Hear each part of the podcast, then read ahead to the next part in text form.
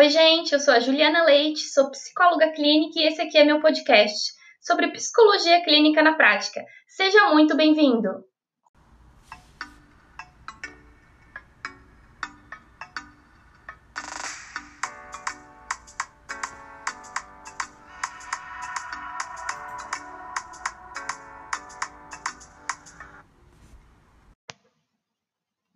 Oi, gente, tudo bem?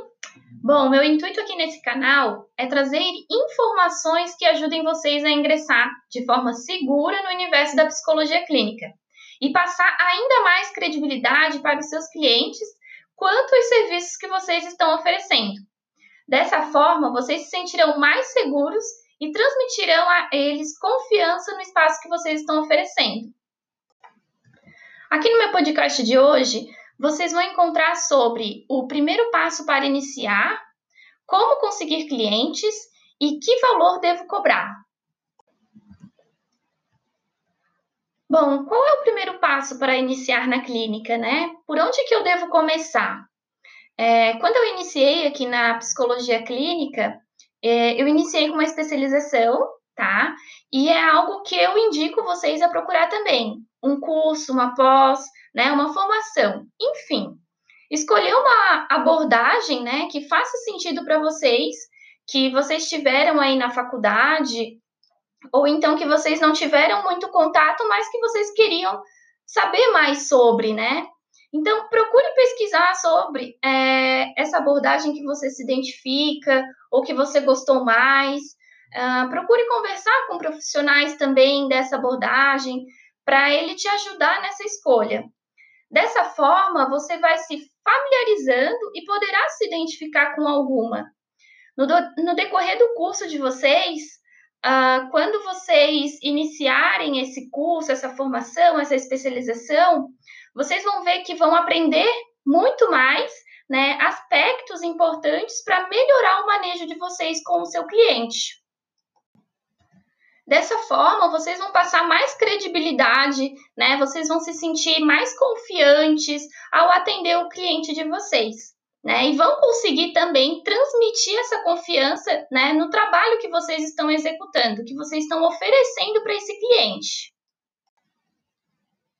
E agora, como conseguir cliente? No início pode parecer um pouco difícil.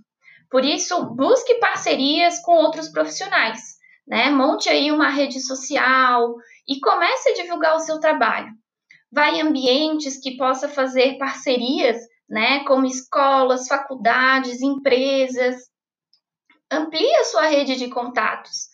Avise as pessoas que você está atendendo que agora é o seu momento, né? Se você não avisar para elas, ninguém vai saber. Então não tem como elas te procurarem. Então, procure se divulgar, isso é muito importante. E a última, não menos importante, que valor devo cobrar?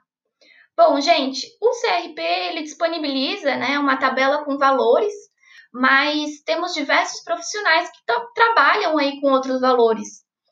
Uh, você deve se perguntar que valor seria viável tanto para mim, profissional, quanto para o meu cliente e quanto de valor você consegue entregar ao seu cliente. Faça esse cliente analisar. Mostre o quanto a vida dele pode ser melhor por meio da sua psicoterapia, do seu serviço. Faça seu cliente pensar em todas as dificuldades que ele já teve envolvendo esse seu problema. Todos os dias dele que foram arruinados por esse problema e quanto ele pagaria para se livrar desses problemas. Quanto ele acha que valeria um método capaz de ajudá-lo a superar e a lidar com este problema. E a partir de todos esses questionamentos, né, que você fez esse cliente pensar, que você fez esse cliente analisar, acredito que você conseguirá chegar em um valor ok para ambos, tanto para você profissional quanto para o seu cliente. Bom, gente, além desses questionamentos que eu trouxe aqui para vocês hoje, É, eu vou trazer aqui no canal sobre responsabilidade do psicólogo clínico, atendimento, agenda, como organizar né, essa agenda, os documentos que precisamos ter, a nossa organização financeira, marketing para psicólogos, como empreender aí neste universo da psicologia clínica. Gente, me conta aqui se esse podcast te ajudou. E no próximo podcast vamos continuar falando sobre a psicologia clínica na prática. Um beijo para você e até a próxima!